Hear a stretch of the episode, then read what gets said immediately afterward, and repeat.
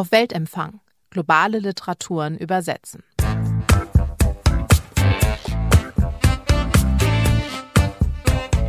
Herzlich willkommen zu der ersten Folge des Literatur- und Übersetzungspodcasts von Litprom. Ab heute reden wir hier einmal im Monat über das Übersetzen von globalen Literaturen und heute geht es auf den afrikanischen Kontinent und zwar hauptsächlich in die heutige Demokratische Republik Kongo. Ein bisschen spielt der Roman, über den wir reden, aber auch in Angola. Und dieser Roman ist Fiston Mwansa Mujilas Tanz der Teufel. Über dieses Buch rede ich mit den beiden Übersetzerinnen. Das ist zum einen Lena Müller, sie ist Hörspielautorin und freie Literaturübersetzerin aus dem Französischen. Hallo Lena. Hallo. Und zum anderen Katharina Meyer, sie ist Übersetzerin aus dem Englischen, Spanischen und Französischen. Hallo Katharina Meyer. Hallo.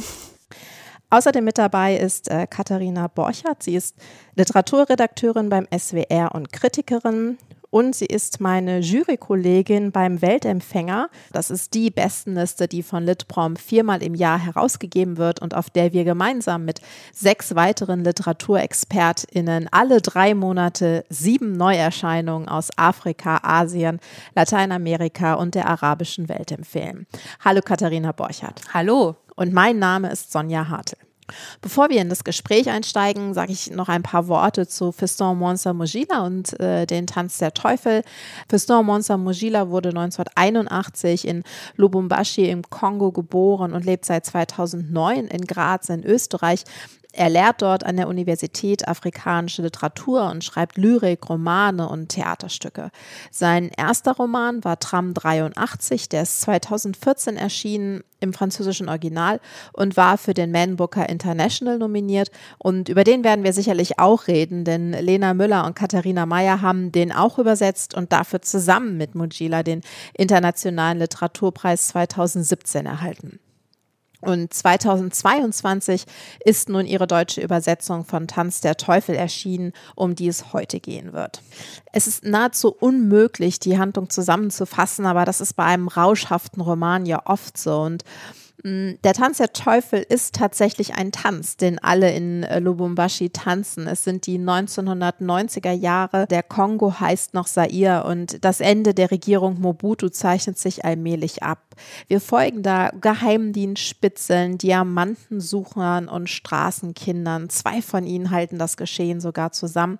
Und immer wieder treffen alle Figuren nachts zu den Klängen der kongolesischen Rumba in einer Bar namens Mambo della Fette aufeinander.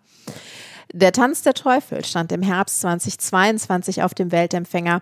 Katharina Borchert, was denkst du über diesen Roman? Es ist wirklich ein großartiges Buch. Es ist, äh, es ist wild, es ist wüst, ähm, es führt uns in total abgelegene Weltregionen und es ist, ähm, es ist, es ist im Grunde eine ganz große Party mit allem Schmerz, äh, die auch in jeder Party steckt und es ist einfach großartig übersetzt. Äh, ja, tatsächlich, ich bin auch sehr begeistert von dem, von dem Roman und es ist eben dieses, dieses Rauschhafte, dieses Exzesshafte und ähm, wie, wie nähert man sich so einem Text an? Wie habt ihr das äh, gemacht? Wir haben ja das Glück gehabt, auch Fiston Wansamujila schon mal übersetzt zu haben in Tram 83. Und das hatte auch was Rauschhaftes und was Exzessives und was sehr Lustvolles an der Sprache. Und eigentlich war es nochmal genau diesen Ton wiederfinden, als wir dann angefangen haben, Tanz der Teufel zu übersetzen. Also ab der ersten Seite war mir klar, das wird wieder intensiv und ähnlich, aber ja, vielleicht nochmal noch ein Stück weiter auf die Spitze getrieben vom, vom Tonfall, von, von der Lust ähm, an so einem Spot und am Rhythmus, ähm, die, die Listen, die ähm, ja wirklich, würde ich sagen, immer auffallen bei Fistom Vanzamudilas Texten. Listen, die sich über eine Seite ziehen und unglaubliche Aufzählung, so diese, diese Wimmelbilder der Realität eigentlich. Das, wer ist alles gleichzeitig in dieser Bar? Wer ist alle, alles gleichzeitig in dieser Mine? Also da, man kriegt sofort, ähm, man taucht in so eine Atmosphäre ein, einfach durch diese Listen. Und ich glaube, das, das haben wir alles wiedererkannt vom, von Tram 83. Ja, das würde ich auch sagen. Ich habe heute noch mal überlegt, auf dem Weg hier in einem Zug habe ich alte Unterlagen durchgesehen und da tauchte irgendwo die Frage auf, ob ich Respekt vor dem Text habe. Und dann dachte ich, ja, bei Tram 83 war das total so. Und nachdem wir jetzt aber Tram 83 zusammen übersetzt haben und auch noch viele kleinere Texte, war das, um mal im Bild dieses Tanzens zu bleiben, so, als hätte man schon mal mit dem getanzt und also es fiel uns, also fiel mir viel leichter, da wieder reinzukommen und genau. Da kannten Sie den Tanzpartner schon. ja, genau. kennen seine Eigenheiten und seine Schritte. Aber tatsächlich ist es ja ein bisschen anderer Tanz. Also bei Tram 83 war es ja der Jazz, der eine ganz große Rolle gespielt hat und äh, jetzt ist es die Rumba. Und also ein bisschen vielleicht ein bisschen langsamerer Tanz. Ich weiß es gar nicht genau. Also hat man das gemerkt oder merkt man das an dem Rhythmus des Romans, des, des Erzählens? Mm, ja, ich würde sagen, es, ist, es gibt längere Erzählpassagen. Es ist weniger staccato als in Tram 83. Aber ich habe das Gefühl, die kongolesische Rumba, der südafrikanische Jazz und auch der Mambo sind alle in diesem Buch. Und also das ist gar nicht so trennscharf, würde ich sagen, wie also ich habe ähm, nochmal drüber nachgedacht, was, was das eigentlich für einen Tanz ist. Und ich glaube, es fließt zueinander über, dass es einerseits eine sehr publikumswirksame Musik ist und sehr mitreißender Tanz, den alle mittanzen wollen. Also es geht ja auch oft um diesen Tanz. Also es wird betont, alle machen mit, alle kennen die Bewegung.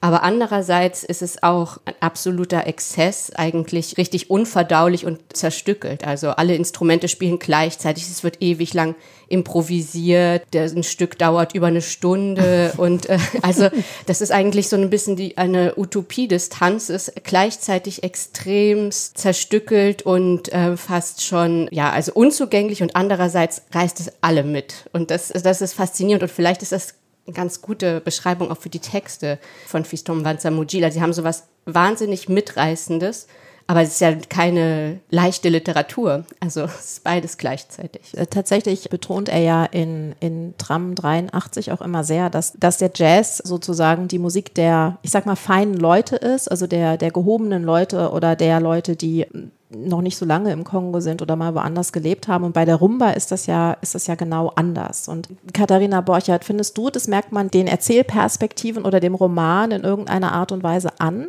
Also ich finde, man merkt es äh, dem zweiten Roman stark an, auch im Kontrast zum ersten, wobei es natürlich auch ganz, ganz viele Parallelen gibt, Parallelen oder Motive, Figuren, die vom ersten Roman auch in den zweiten quasi übernommen wurden, dann etwas in anderer Form, zum Beispiel ein Autor, der auftritt, sowohl im ersten Roman als dann auch im zweiten. Das sind verschiedene Autoren, aber es sind immer Autoren, die irgendwie versuchen, über Afrika zu schreiben und irgendwie immer scheitern und immer zu viele Figuren, wie Stomwanza Mujila selbst ja auch, immer zu viele Figuren Figuren mit in ihren Texten haben, die äh, das nicht in eine Form kriegen, die das nicht abschließen können und all das. Also irgendwie auch ein Spiegel seiner selbst. Das ist jetzt so eine Figur, die man im ersten und auch im zweiten Roman wiederfindet.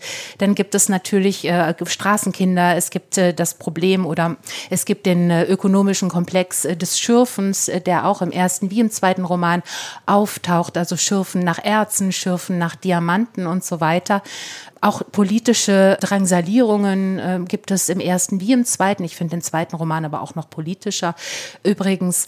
Aber was jetzt, was das Musikalische angeht, finde ich den zweiten tatsächlich noch ein bisschen wilder, ein bisschen wüster als den ersten. Er sagt ja auch, äh, der Jazz, äh, dem er sich im ersten Roman, also, äh, Roman widmet, also in Tram 83, das ist was, wie du sagtest, äh, für die feinen Leute. Da muss man, schreibt er auch selbst, man muss was wissen, man muss die verschiedenen stilistischen Richtungen kennen, man muss die wichtigen Akteure kennen. Also es ist auch eine, eine intellektuelle Musik, während die Rumba, das ist irgendwie sowas für einen Bauch, ja. Das ist irgendwie so diesen, man kennt ja diesen Schleifschritt noch aus der Tanzschule, so eins, tap, tap, eins, tap, tap. Das ist, äh, das ist was für den Körper, für den Unterleib auch und das ist was sehr Erotisches und äh, das ist irgendwie eine, ein Bauchbuch noch viel mehr, finde ich. Und das ist äh, meiner Meinung nach auch entsprechend noch ein bisschen, noch ein bisschen äh, energetischer und noch ein bisschen treibender. Habt ihr das beim Übersetzen auch so wahrgenommen? Katharina Meyer, was meinst du? Ja, also ich, es fällt mir jetzt erst auf, wo wir darüber sprechen, aber das würde ich auf jeden Fall, das schreibt, glaube ich, sehr gut, auch wie wir da rangegangen sind. Also beim ersten Mal, es war zwar auch, weil wir, weil es neu war, aber dann haben wir noch im Vorfeld viel mehr darüber gesprochen, wie wir den Ton sehen, wie wir die Figuren sehen und und dann ziemlich schnell festgestellt, dass wir das, dass wir das gleiche dass wir das gleich lesen. Und beim zweiten konnten wir eigentlich direkt einsteigen. Und ähm, also hatten auch keine andere Wahl, weil es auch unter anderen Bedingungen übersetzt wurde. Aber Aber ich würde sagen, wir haben beim ersten fast noch mehr auf wirklich Rhythmus geachtet. Also weil eben diese sehr langen Listen viel vorkamen und wir die so rhythmisch äh, uns immer wieder vorgelesen haben, rhythmisch gearbeitet haben. Und vielleicht hat das ist auch ein bisschen unsere Übersetzungsstrategie geworden, dass also das war vielleicht ein bisschen im Zufall entstanden, aber ähm, dass wir das immer dialogisch übersetzen, also dass wir unsere Rohfassung haben und uns dann alles laut vorlesen und dass wir darauf achten, dass der Rhythmus stimmt von jedem Satz. Und das ist wirklich auch wichtig für diese Texte, wie sie klingen. Aber beim ersten haben wir noch stärker so ganze Seiten nach einem Rhythmusprinzip, immer düng, düng, düng, also so durchgearbeitet.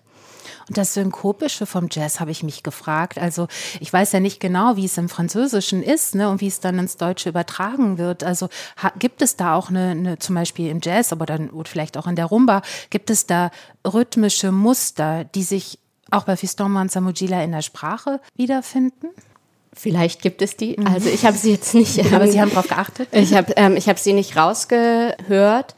Und auch beim Vortrag, also wenn man die Live-Performances von Fiston Vanza Mujila sich anschaut, finde ich, ist es schon eher wie so Free Jazz, ein Instrument, das Saxophon improvisiert. Also was, was er ja auch sagt, dass er eigentlich Saxophonist werden wollte und jetzt seine Stimme hat, seine Texte. Und also ähm, würde ich sagen, das folgt nicht so einem klaren Rhythmus, sondern es eher so folgt einer Intuition äh, des Moments auch. Und das ist natürlich, äh, wenn man so an so Texten, die auch für die Live-Performance geschrieben werden, äh, schwierig, weil das keine Entsprechung hat. Also die, die Texte, die er performt, sind die französischen Texte und die deutschen Texte, die werden ähm, weniger in der Art vorgetragen. Also das ist schon, schon auffallend. Aber uns kommt es trotzdem darauf an, wenn wir übersetzen, dass wir das Gefühl haben, der Satz ist erst fertig, wenn er klingt. Aber ich finde es auch total spannend, dass ihr das zu zweit übersetzt. Also wie muss ich mir das vorstellen? Ganz konkret. Also wie, wie sieht das aus? Zumal Sie, glaube ich, auch nicht am selben Ort wohnen, ne? genau. in zwei verschiedenen Städten, Berlin und Düsseldorf. Ähm, also der ursprüngliche Plan war, dass wir uns auf jeden Fall am Ende zusammensetzen. Das hat wegen Corona nicht geklappt. Normalerweise teilen wir den Roman zu Beginn in einzelne Häppchen auf. Also es ist nicht so, dass wir das durchteilen und jeder übersetzt eine Hälfte, sondern dieses Mal haben wir Kapitel im Wechsel übersetzt. Bei Tram haben wir so zwei bis drei Kapitel und dann die nächste zwei bis drei Kapitel übersetzt. Die übersetzen wir und dann schicken wir uns das gegenseitig, lektorieren das, schicken uns das wieder zurück. Und dann machen wir genau das, dass wir uns wirklich den ganzen Roman nochmal Satz für Satz vorlesen und so lange daran arbeiten, bis wir zufrieden sind. Und das erste Mal haben wir das in Strahlen gemacht. Da konnten wir dann von morgens bis abends zusammenarbeiten. Und dieses Mal war das eben, dass wir, Lena war in Berlin und ich in Düsseldorf am Telefon gearbeitet haben im Lockdown. Ja, das war auf jeden Fall für den Klang beschwerlich, würde ich sagen. Also weil die, also das ist natürlich eine ziemlich aufwendige Übersetzungsmethode, aber besondere Texte brauchen ja auch besondere Methoden, würde ich sagen. Also es ist einfach kein Text, den man von vorne nach hinten durch übersetzt und dann noch mal ein bisschen überarbeitet, sondern es ist irgendwie so ein, so ein Prozess, erstmal sich so ein Vokabular anzunähern und dann sich äh, dem Tonfall von dem Text äh, anzunähern, die Wortspiele zu verstehen, den besonderen Humor, die, genau, die Spannung zwischen den Sätzen, die halt auch was mit dem Rhythmus zu tun hat. Also diese verschiedenen Dinge begreifen wir, glaube ich, erst im Prozess alle so. Also ähm, am Anfang klingt es oft noch ein bisschen hölzern und dann ist es so ein Randtasten. Und das da, ist es natürlich toll, sich gegenseitig zu lesen und zu merken, okay, was gefällt mir jetzt bei der anderen gerade richtig gut, was, was hat sie für Lösungen gefunden, das, das ähm, nehmen wir dann wieder auf für uns, unsere eigenen Kapitel und dann sich das alles ganz unabhängig davon, wer es übersetzt hat, einfach ähm, Satz für Satz vorzulesen, dann entfaltet sich der Text erst. Und dann sind wir uns immer ziemlich sicher, okay, da, da stimmt noch was nicht, das muss noch anders und, ähm, und da braucht man halt auch Geduld. Und Geduld ist halt viel schwerer am Telefon, zu Hause im Lockdown, in der Küche, weil es der einzige Raum ist, wo man die Tür zumachen konnte, die Kinder alle äh, in Homeschooling. Also das, das war wirklich erschwerte Bedingungen und ähm, dann da zweifle ich auch manchmal an unserer Methode, denke ich, was machen wir hier eigentlich so viele Stunden und ähm, das alles nochmal zu lesen. Ja, aber ich denke, dass, dass das den Texten, also dass das die richtige Methode für diese Texte ist. Ja. Also ich stelle mir das auch unglaublich äh, aufwendig vor, wenn ich mir vorstelle, also Katharina Borchert und ich arbeiten gelegentlich auch mal zusammen, aber dann ist es halt meistens so, dass der Text schon fertig ist und wenn ich mir vorstelle, wir würden uns das gegenseitig noch vorlesen, das würde mich, also ich glaube, mm. das, das würde uns unsere Geduld jeweils äh, ziemlich äh, strapazieren. Ja, das mache ich auch bei keinen anderen Übersetzungen. so, das ist wirklich special wie Stombanzer Mutila. Kanntet ihr euch vorher, also vor Tram 83? Wir haben zusammen das äh, Goldschmidt-Programm gemacht, wo man quasi drei Monate zusammen in Berlin, in Arles und verschiedenen anderen Städten zusammen ist. Und äh, eben dann waren wir, wie lange war das? Zwei oder vier Wochen sogar, ich weiß nicht mehr, in Aal zusammen in dem Übersetzerhaus. Und wir sind auch gemeinsam dahin gefahren, also auf einer langen Autofahrt. Haben wir uns kennengelernt. Genau. Also, und Lena hat mal gesagt, dass wir uns auch sprachlich gut verstehen. Und das finde ich, ist, glaube ich, wirklich wichtig für den Roman, dass wir uns da eine, einer Meinung sind. Und ich fand das auch bedeutend, dass ich hatte zum Beispiel das Gefühl, dass äh, bei Tram, als wir das so intensiv durchgegangen sind, dass, wir, dass ich kein einziges Mal einen Kompromiss eingegangen bin, sondern dass wir wirklich so lange weitergemacht haben, bis wir beide dachten, es passt jetzt. Mhm. Das Auffällige an diesen beiden Übersetzungen ist, dass die wie aus einem Guss sind. Ja. Das ist unfassbar. Man, es gibt mhm. keine Brüche, wo man irgendwie denkt, so oh, ist da jetzt gerade die andere Übersetzung, also ist da jetzt vielleicht gerade die mhm. andere Übersetzerin am, am Werk gewesen oder so? Nein, das ist wirklich wie mit einer Stimme gesprochen, aber dann eben aus zwei Mündern sozusagen, mhm. also quasi verstärkt. Also und ich, also ich möchte nochmal zu dem Vorlesen tatsächlich nachfragen. Ist es dann so, dass, ähm, weiß ich nicht, äh, Katharina, du das vorliest, was Lena übersetzt hat? Oder liest du das, was du übersetzt? Oder macht er das so? Ja, ich kann, kann mich da nicht erinnern, dass wir da eine, eine Regel hätten oder so. Aber ähm, ich glaube, es ist ein bisschen, ja, wer, wer liest jetzt gerade vor, ein bisschen nach Lust. Aber also mir fällt dann auch bei diesem Lautlesen, also ich denke mir immer wieder, ich müsste das mit allen meinen Texten so machen. Also es gibt ja viele Übersetzerinnen, die sich auch viele ihrer Texte laut vorlesen, aber ich finde, es ist noch mal ganz was anderes, wenn man sich also das gegenseitig vorliest. Und äh, man muss dann halt auch viel disziplinierter sein und also ich finde, dieses dialogische Übersetzen ist wirklich eine ganz besondere Disziplin, aber es ist auch sehr, also es macht auch richtig viel Spaß und ich würde sagen, wir kennen uns vor allen Dingen sprachlich so gut. Also wir sehen uns ja gar nicht so oft oder so, aber wir haben schon so viel immer an, an Sätzen gefeilt und es gibt auch da gar nicht sowas wie, ah, ähm, sie kritisiert jetzt wieder meinen Satz, sondern es ist wie so ein gemeinsames Forschen an, was ist jetzt genau der richtige Satz und das ist schon sehr lustvoll auch. Also ein bisschen langwierig und nerdig, aber auch sehr spannend. Ja.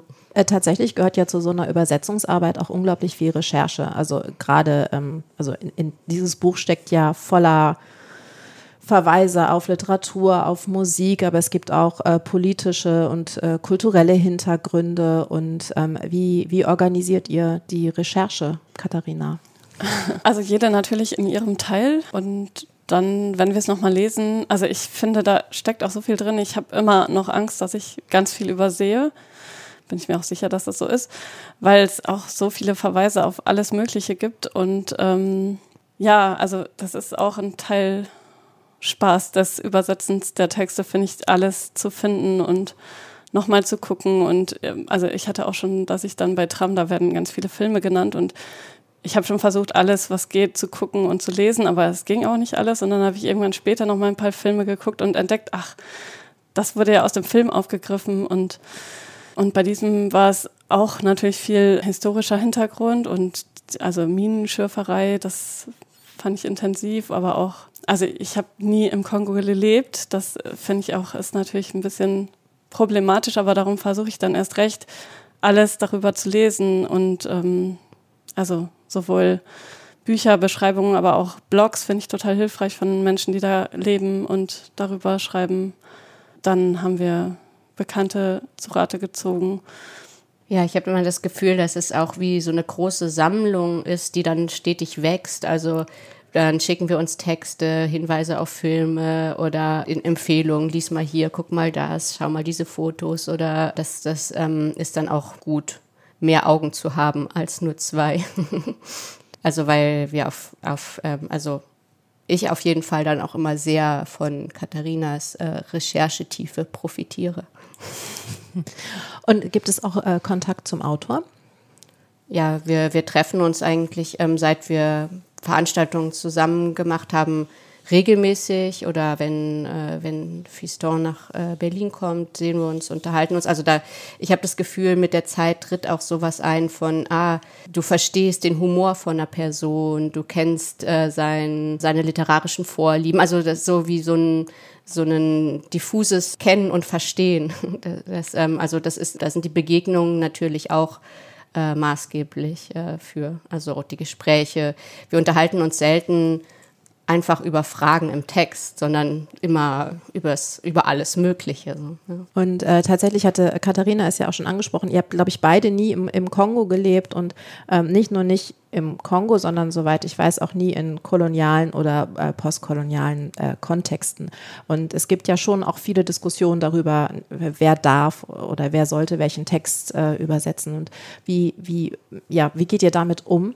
Also ich glaube, es ist ziemlich wichtig zu wissen, dass wir natürlich alle in einem postkolonialen Kontext der Welt leben. Also das, äh, das, das spielt ja für, für alle eine Rolle, aber die, die Positionen sind natürlich sehr verschieden und die Erfahrungen sind sehr verschieden. Und ich denke, dass es Autoren gibt, bei denen so ein Verständnis für, den, für, das, für das literarische Projekt oder, oder für den Tonfall in den, in den Filmen, äh, in den Büchern, ähm, für die, sehr ähm, also wo man so eine Nähe spürt und dann denkt, okay, das kann ich, aber gleichzeitig auch ähm, gehört dazu zu wissen, was ich nicht weiß, also oder was ich nicht verstehe oder was ich welchen Erfahrungshintergrund ich nicht mitbringe. Und also irgendwie so eine Gratwanderung zwischen dieser ähm, diese Art von Humor, diese Art von literarischem Projekt ist mir ist mir nah und trotzdem ist mir vieles ja ähm, vielleicht fern. Also die,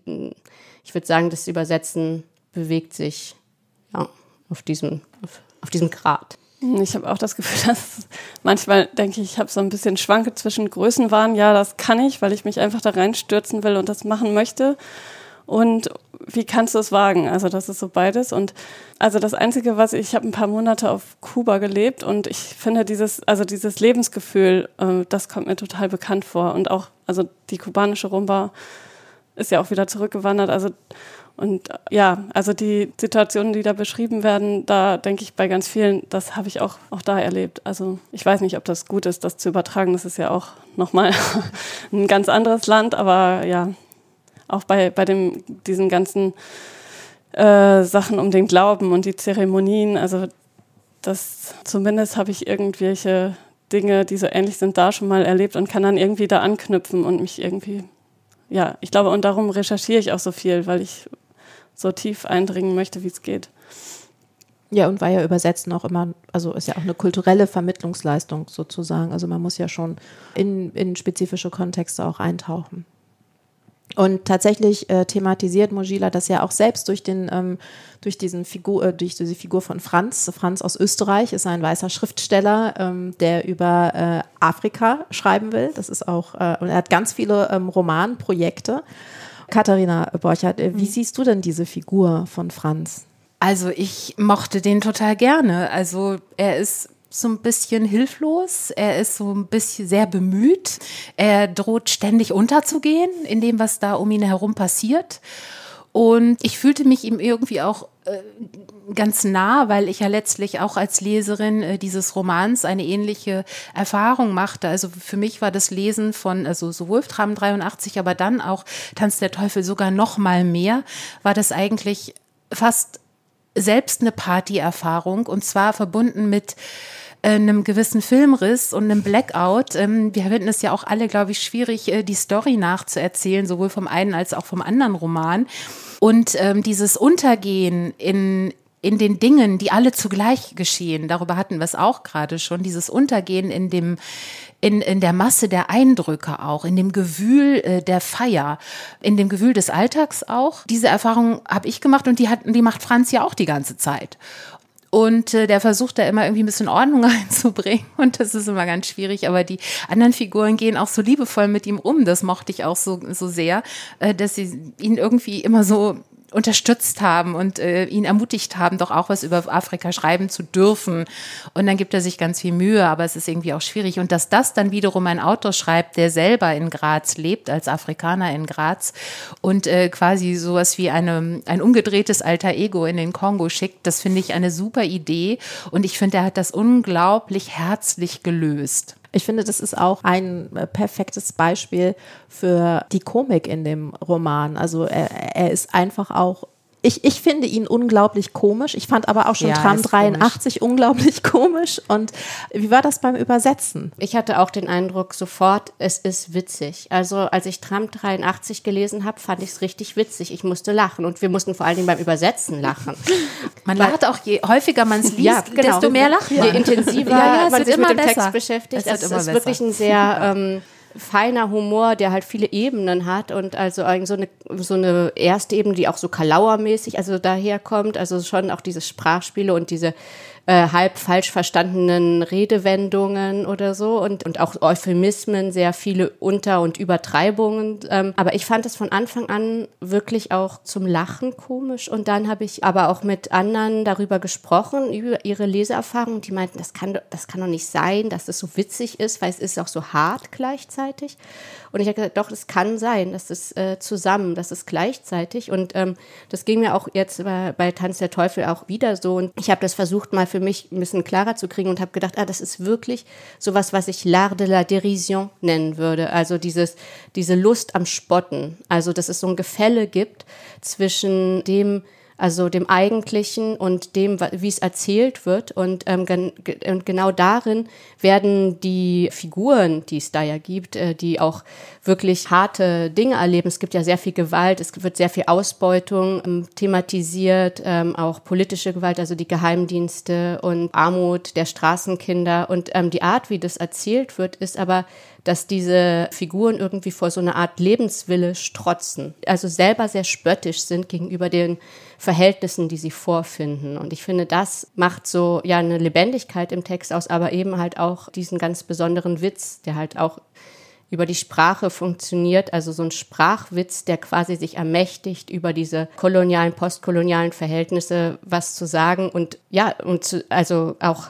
harte, äh, also eine Kritik zu äußern, aber trotzdem diesen Figuren so eine Stärke zu geben, also die, die quasi die Dinge erleiden, aber eigentlich auch in ihren beschränkten Möglichkeiten da ja auch zum Beispiel spöttisch sind gegenüber diesem weißen Autor, der da hinkommt und über sie schreiben will. Sagen, okay, du, du verstehst nicht, du bist doch nur hierher gekommen, um Bier zu zischen mit uns und so. Also diesen, diesen Sport, diesen Alltagssport, der, ich bin ähm, immer wieder begeistert davon, wenn ich äh, das in dem Text finde. Ich finde, der Text fällt emotional immer wieder in sein Gegenteil. Also er ist unglaublich komisch, er ist unglaublich hart, wie Sie es ja auch schon gesagt haben man feiert mit, man erfreut sich auch an dieser Lebenslust. Nach 20, 30, 50, 80 Seiten Feiern ist man aber auch sehr erschöpft und merkt, außer Feiern passiert ja gar nichts. Und es ist, die kommen ja gar nicht richtig weiter. Aber dann passiert wieder was Schönes, dann ist man wieder irgendwie erfreut. Und es ist so ein Lebensgefühl, was er einfängt, was in einer starken Repetition auch äh, besteht. Also ich finde zum Beispiel auch das stilistisch total gut äh, gemacht, dass dann immer wieder fast wie so ein äh, so eine Backline, so ein Frauenchor in so einer Band, diese Frauen, die sich alle immer nur prostituieren, noch ein anderes Problem, finde ich, in diesem Text.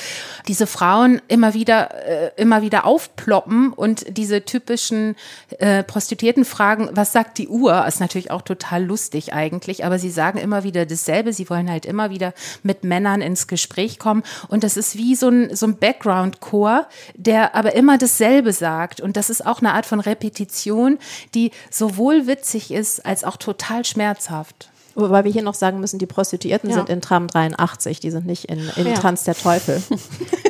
Ich finde Du auch, liebe Güte. Entschuldigung. die, die Frauenfiguren sind vielschichtiger geworden in, äh, Das in ist Tanz wahr. der Teufel. Das ist wahr. All, allerdings, ähm, kurz zum Thema Frauenfiguren. Es gibt in äh, Tram 83, jetzt bin ich wieder im richtigen Buch, und zwar auch ganz deutlich, gibt es noch so, gibt es so eine Diva-Figur und dann gibt es ähm, in, in äh, Tanz der Teufel eine, eine Madonna der, der Minen von Cafunfo. Und das ähm, ist natürlich die große Frauenfigur in diesem Roman. Ich finde das mit den Frauen echt ein bisschen schwierig bei Fiston Manza Mujila. Sie sind ähm, entweder Hure oder äh, Gö- Göttin.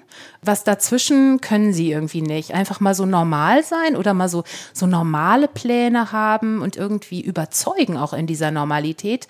Das kann er irgendwie nicht. Ja, Ich finde, du hast den Ansatz einer, also was normale Dinge angeht, in Anführungszeichen, ist äh, im Tanz der Teufel gibt es tatsächlich nur diese Madonna und dann gibt es noch ganz kurz die Frau von einem Geheimdienstoffizier, aber die bleibt wirklich so, so am Rand in der Gruppe. Aber das war es dann auch an Frauen. Aber es ist schon ein Schritt in die richtige Richtung. Also ich finde, was Frauenfiguren angeht, ist Tanz der Teufel wirklich ein, ähm, ein, ein Schritt nach vorne im, im Vergleich zu Tram. Äh, Auch 83. politisch. Es ist viel komplexer noch, äh, politisch und historisch als Tram 83. Ja. Großer, großer Entwicklungsschritt. Aber die Madonna ist auch ein, ein schönes Beispiel und zwar ist dieser Text, also ist Tanz der Teufel ja auch unglaublich mehrdeutig. Also der Stil wechselt andauernd, die Erzähler wechseln und viele Identitäten sind auch, ich würde mal sagen, so ein bisschen schwimmend. Und da ist diese äh, Madonna von Carfunfo, die eigentlich über die äh, Diamantenminen in äh, Lunda Norte im nordöstlichen Angola wacht. Aber sie glaubt ja auch, sie sei quasi auch schon mal eine Dorfsängerin in Japan gewesen, die wiederum der tatsächlich existierenden japanischen Sängerin Misora Hibari ähnlich sieht, die wiederum den Mambo della Fett gesungen hat, nachdem die Bar benannt ist. Und ähm, das ist so, das ist so ein Beispiel für auch diese vielen Verbindungen, die sich irgendwie beim Lesen ergeben, die aber, die man eigentlich auch gar nicht, die sich nicht ergeben müssten und die so diesen Wahnsinn fassen. Aber wie, wie nähert man sich ja dieser, ich sag jetzt mal möglichst offen, dieser Wandelbarkeit beim Übersetzen an? Wie, man muss es doch irgendwie, also muss man das zu greifen bekommen oder sagt man, oh, das ist halt so? Ja, ich glaube, äh, wir haben uns gesagt, das ist halt so. Also ich glaube, es ist so eine Art radikales Einlassen auf den Text, ähm, der halt irgendwie auch wirklich Moment für Moment äh, zu verstehen ist. Also ich, also für mich war, glaube ich, nochmal wirklich wichtig, dass Fiston Banza Mujila ja so betont, dass von, äh, dass er mit der Sprache so eine Art inneren Kosmopolitismus schaffen will, dass das so sein literarisches Projekt ist. Und, und das finde ich ist ähm, in diesen ja, wandelbaren Identitäten auch äh, wirklich ähm, auch nochmal verständlich. Also es ist ja sowohl die Erzählperspektiven als auch die Textformen wan- wandeln, aber auch die Figuren sind so gar nicht festgelegt, sondern die entwerfen sich ständig neu. Ähm, es wird auch immer thematisiert, dass vieles davon Lügen sind, Hochstapelei, äh, aber das ist quasi die Normalität. Und ich habe den Eindruck, da muss man einfach mitgehen und denken, das kann so sein, das muss so sein. Wieso sollen Identitäten so festgelegt sein, Wa- wenn jemand, also gerade in einem literarischen Prinzip, wenn jemand das erzählt, ist das die Wahrheit, wenn jemand an- das erzählt, ist das die Wahrheit. Also das, das funktioniert für diese Figuren und äh, macht dann einfach auch nochmal so eine ja, eine, eine große Welt auf. Also es ist, ist ein ganz, ganz kurzer Weg zwischen einem Straßenjungen und einem äh, Bischof oder einer, einer Frau, die ähm, nach Angola geht, um dort irgendwie ihr, ihr Glück zu versuchen bei den Diamantenminen und der, der Madonna der Minen, die quasi eine Heilige ist und, und dann der Schritt zu einer, zu einer großen ähm, japanischen Sängerin aus den äh, 50er Jahren ist auch nur ein kurzer. Also die ganze Welt kann in einem Leben drin liegen. Das finde ich, ja, da muss man mitgehen beim Übersetzen. Gibt es eigentlich auch viele afrikanische Ausdrücke? Äh, kongolesisches Französisch in diesem Buch, habe ich mich gefragt. Oder schreibt er lupenreines Pan Paris-Französisch? Also es gibt alles. Ich, äh, es gab auch Begriffe, die auch, also die schon, ja, also ein Bekannter von uns hat uns bei bestimmten Ausdrücken gesagt, die wir nicht verstanden haben, das ist das Französisch, das sein Vater benutzt hat, er aber nicht mehr benutzen würde. Also ja, sowohl wie die Register springen, gibt es auch da von allem etwas. Na, es gibt ja auch also portugiesische äh, bei, von den Minen von Angola und ähm, aber ich würde sagen, das ist ähm, Französisch wirklich von Fiston Wanza Mujila, der ja sehr bewusst das Französische auch als koloniale Sprache nimmt, ausdehnt, sich aneignet, anders benutzt und mit so einem sehr großen Wissen darum, wie funktioniert diese Sprache, wie funktionieren ihre Redewendungen, wie, ja, genau, wie fließt sie so vor sich hin und das dann aber auch, ja, in so einer kleinen inneren Sprachkritik nochmal so in so ganz eigen durch die Mühle dreht.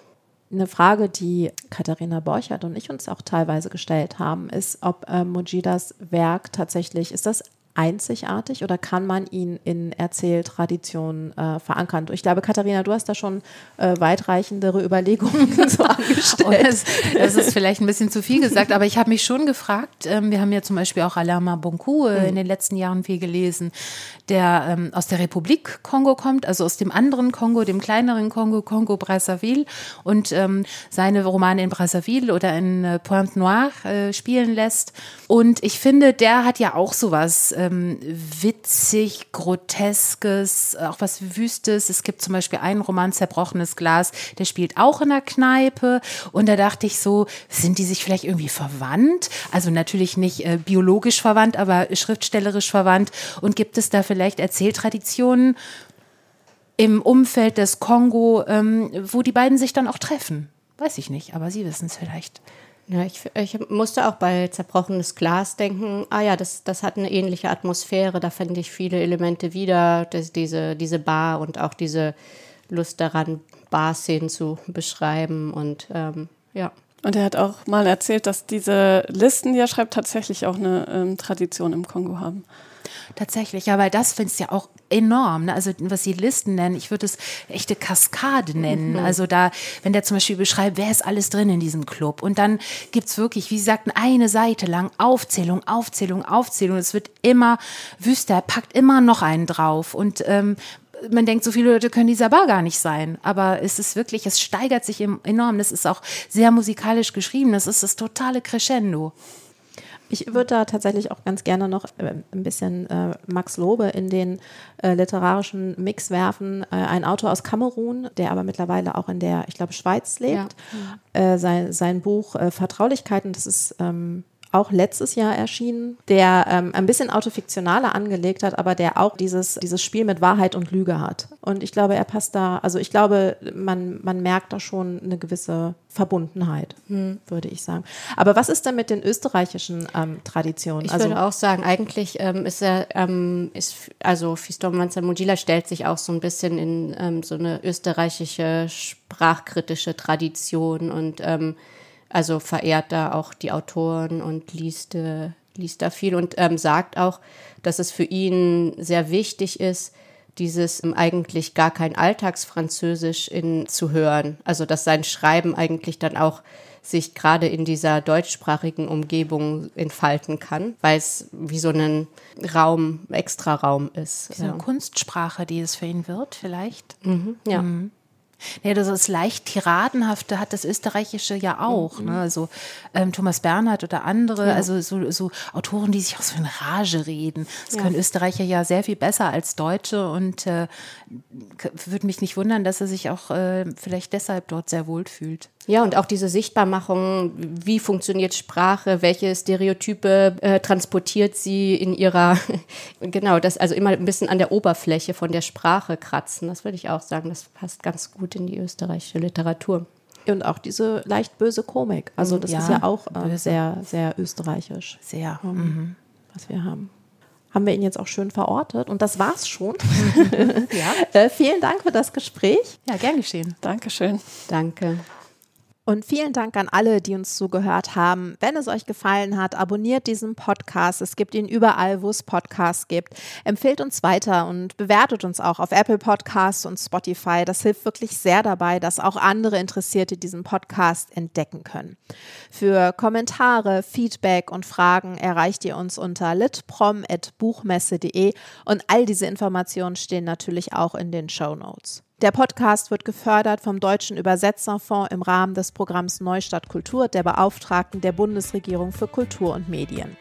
Wir hören uns in einem Monat wieder. Bis dann.